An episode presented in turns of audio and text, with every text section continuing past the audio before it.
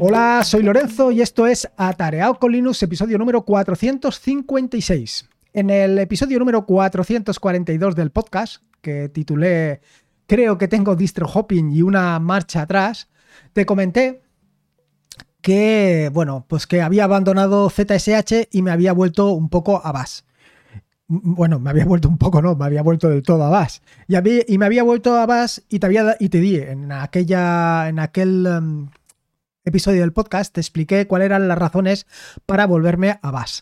Básicamente lo que te comenté era que pues, me encontraba mucho más cómodo en Bash porque en la mayoría, por no decirte en la totalidad de todos los servicios, de todos los eh, sistemas, de todos los equipos en los que tengo corriendo em, Linux, pues en, que es en todos, pues utilizo Bash. Utilizo Bash como scripting, utilizo Bash como em, prompt, utilizo Bash como shell, utilizo Bash como todo. ¿Qué es lo que me sucede? Pues lo que me sucedía es que cuando estaba en mi equipo de escritorio pues, y saltaba a otro eh, servidor, a otro VPS, a otro lo que sea, me encontraba pues como cuando sales fuera de casa que no terminas de encontrarte, te encuentras extraño. Y dije, bueno, pues vamos a, vamos a volver, vamos a hacer una marcha atrás. Una marcha atrás que en aquel momento me supo mal. Me supo mal porque yo estaba apostando duramente por ZSH y pensé que esta era la solución más óptima. Total, que mm, eh, hace aproximadamente un mes y medio de lo que te estoy hablando, pues justo al día siguiente o a los dos días, ya me di cuenta que las cosas no terminaban de funcionar como yo esperaba.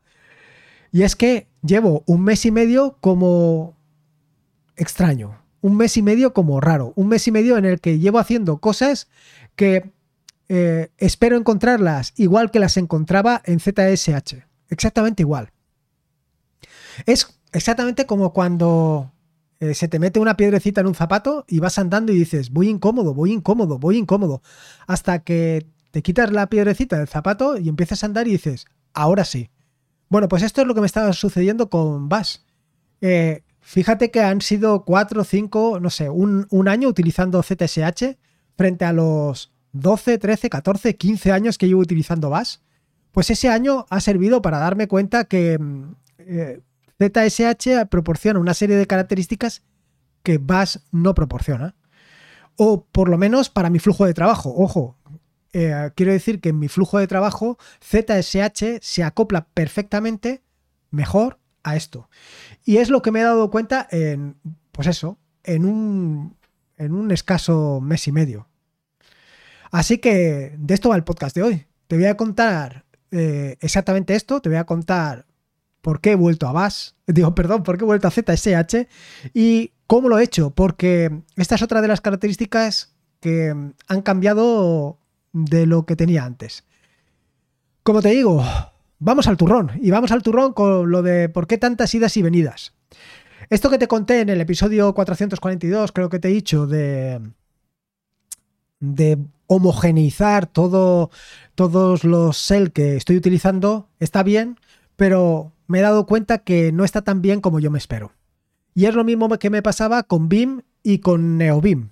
Quiero decir, por ejemplo, con BIM sé que lo tengo instalado en todos los sistemas operativos, pero NeoBIM, que es el editor que estoy utilizando, no está en todos los, eh, en todos los VPS y servidores que tengo distribuidos.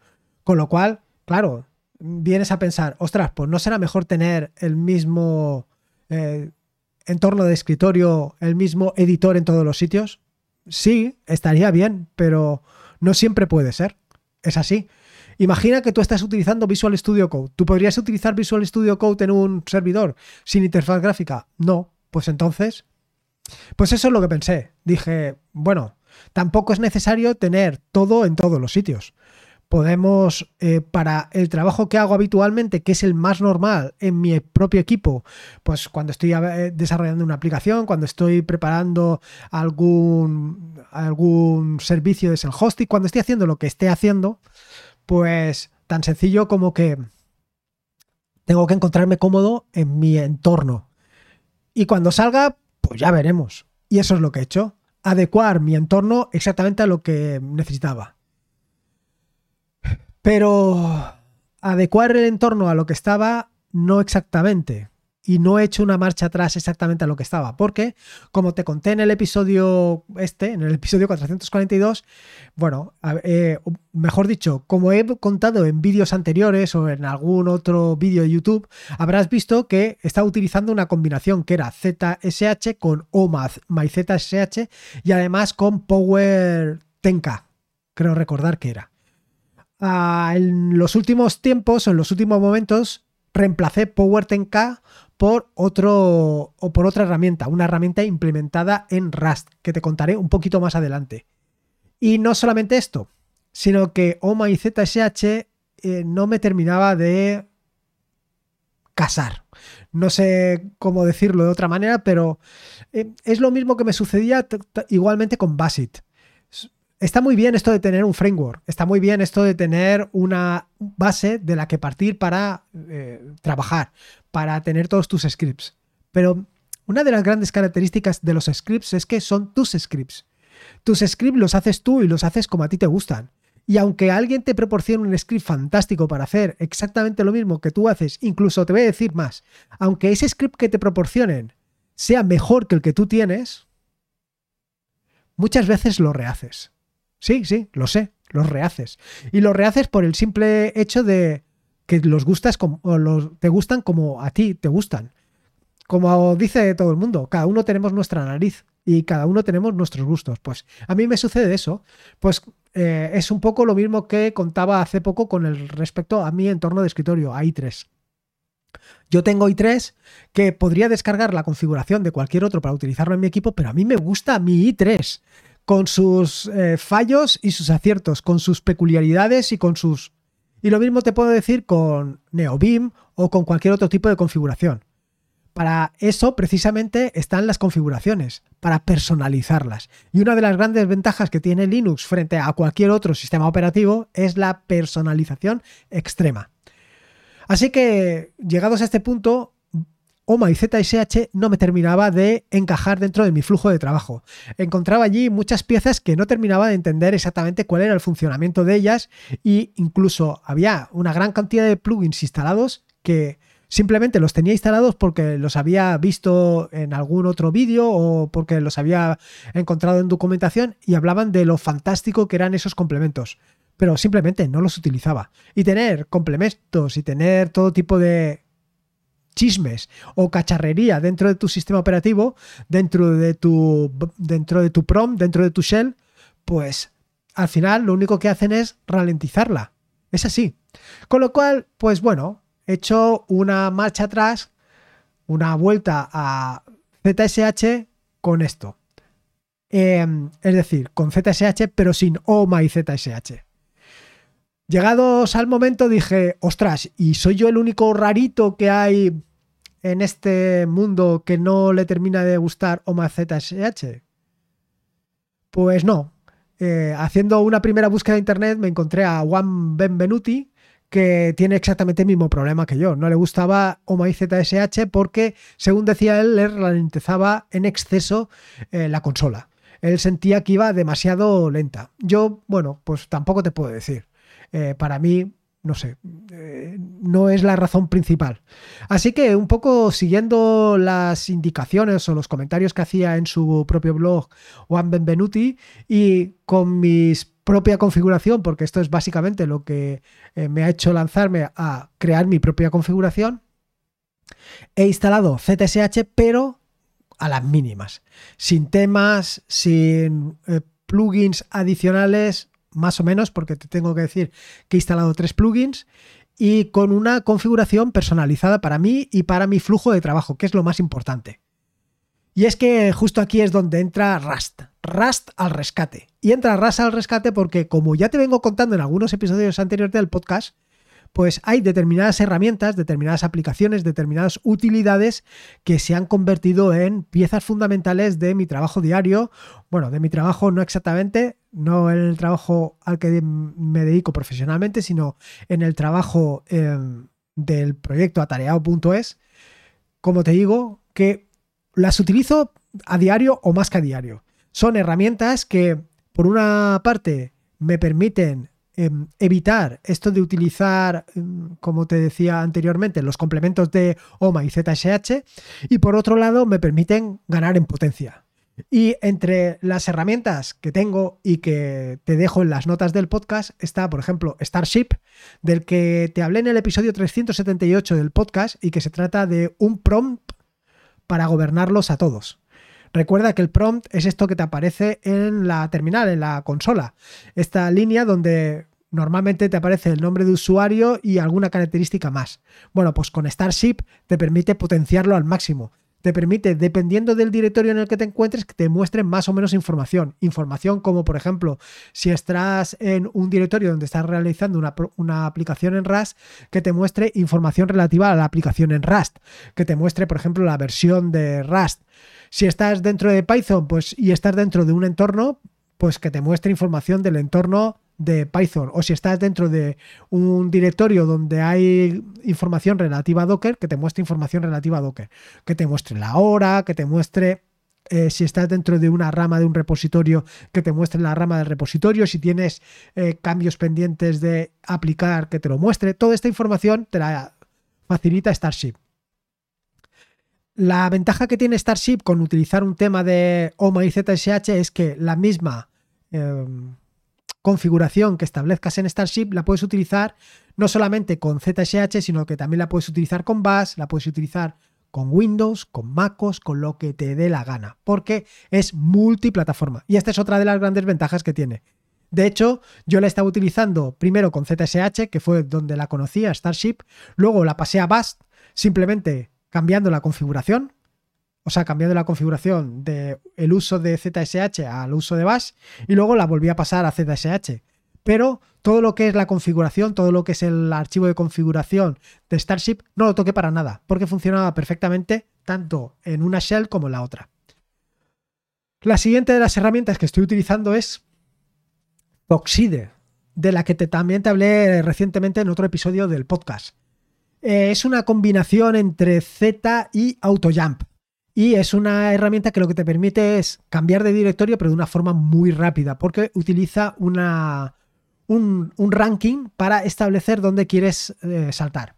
Quiere decir, si por ejemplo escribes Z, que es la abreviatura que se utiliza para funcionar, seguido por ejemplo NBIM, él irá o saltará a un directorio de los que tiene, eh, como te digo, en su ranking para ir. Así, para este salto utiliza determinadas características. Algunas características como es, primero, que no distingue entre mayúsculas y minúsculas. Segunda, que todos los términos de la, de la búsqueda deben estar en la ruta. Es decir, si tú pones Z, NBIM, LUA, tiene que estar NBIM y LUA en la ruta que, que vas a buscar. Por ejemplo, si, como te digo yo, si eh, estás, quieres ir a una ruta que sea eh, NBIM barra cosa barra plugin barra Lua, en esta ruta debe de aparecer NBIM y Lua. Y no solamente esto, sino que además tienen que aparecer en el mismo orden y además debe de coincidir Lua como el último, em, la última etapa de la ruta eh, de que estás ejecutando. Y luego, por último, para establecer ese ranking, establece una serie de frecuencias. ¿Cuándo fue la última vez que visitaste eh, esa ruta concreta? Cuanto menos tiempo ha pasado desde que visitaste la ruta, más posibilidades es de que vuelvas.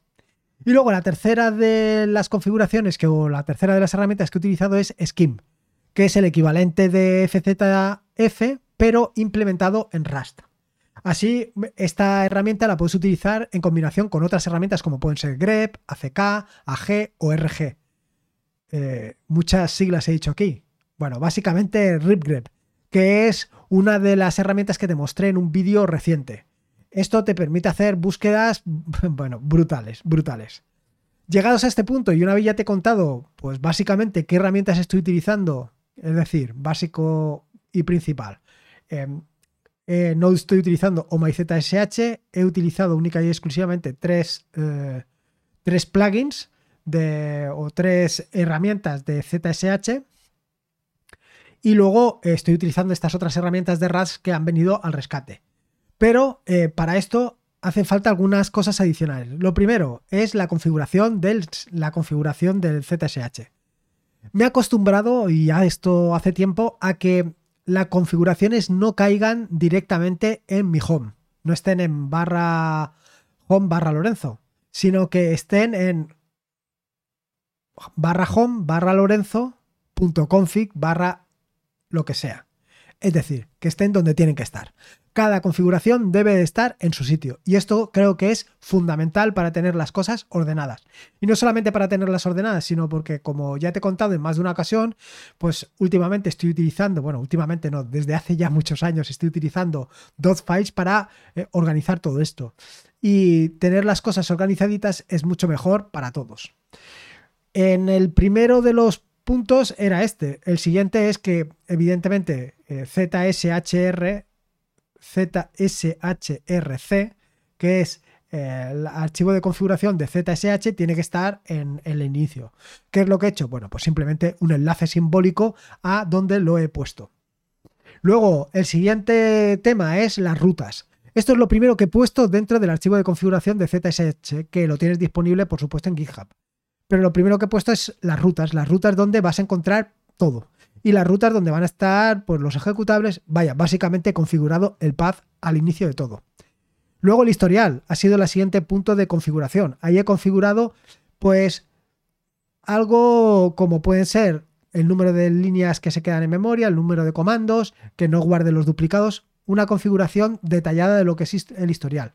¿Y por qué dedicarle un tiempo especial al historial? Pues porque básicamente tiro muchísimo del historial. Cuando quiero volver a ejecutar eh, alguna herramienta, o bien utilizo el autocompletado, o bien utilizo el control R para ir y moverme entre los comandos que he ejecutado real, recientemente. Y por supuesto, un historial, eh, un history barra ps grep, o sea, perdón, un history barra grep barra el comando que quiero utilizar es fundamental. O básicamente, con lo que te he dicho anteriormente, de eh, SK, la herramienta que estoy utilizando para hacer este tipo de búsquedas.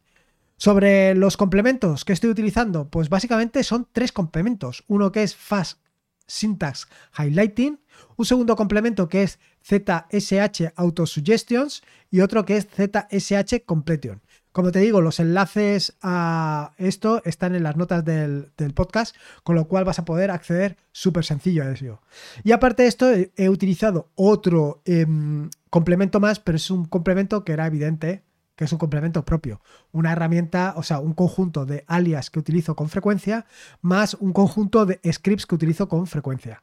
Aquí es donde viene un poco la cuestión, y es que los scripts que estoy utilizando son scripts en Bash pero tampoco pasa nada, porque al fin y al cabo eh, yo lo que estoy haciendo es definir al inicio del, del eh, script cómo se tienen que ejecutar y ya está. Y luego por último, pues todas las herramientas de RAS que te he comentado anteriormente. Y esto es básicamente cómo he cambiado de Bash a ZSH, de ZSH a Bash, de Bash a ZSH. Un donde dije digo, digo Diego. Pero llegados a este punto, y una vez te he contado eh, la peripecia de la piedrecita en el zapato, creo muy complicado volver a Bass.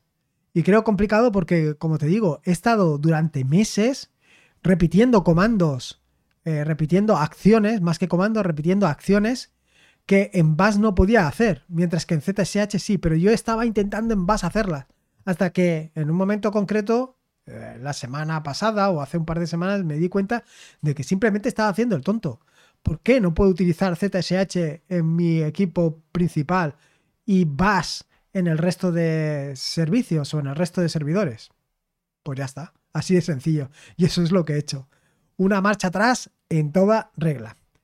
Y nada más, esto es lo que quería contarte. Espero que te haya gustado este nuevo episodio del podcast y en caso de que te haya gustado, simplemente dejar una valoración, ya sea en Evox, en Apple Podcasts, en YouTube, en Spotify, en Amazon Music, donde tú quieras, pero deja una valoración, porque al fin y al cabo, la única manera de dar a conocer este proyecto, la única manera de dar a conocer Linux, Docker, la única manera de dar a conocer todo lo que envuelve al proyecto atareado.es es a través de que vaya subiendo en las listas de podcatchers.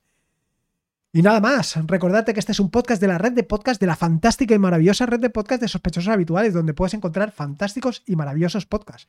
Puedes suscribirte a la red de podcast de sospechosos habituales en fitpress.me barra sospechosos habituales. Y por último, y como te digo siempre, recordarte que la vida son dos días y uno ya ha pasado, así que disfruta como si no hubiera mañana, y si puede ser con Linux, y en este caso con ZSH, mejor que mejor. Un saludo y nos escuchamos el próximo lunes. Hasta luego.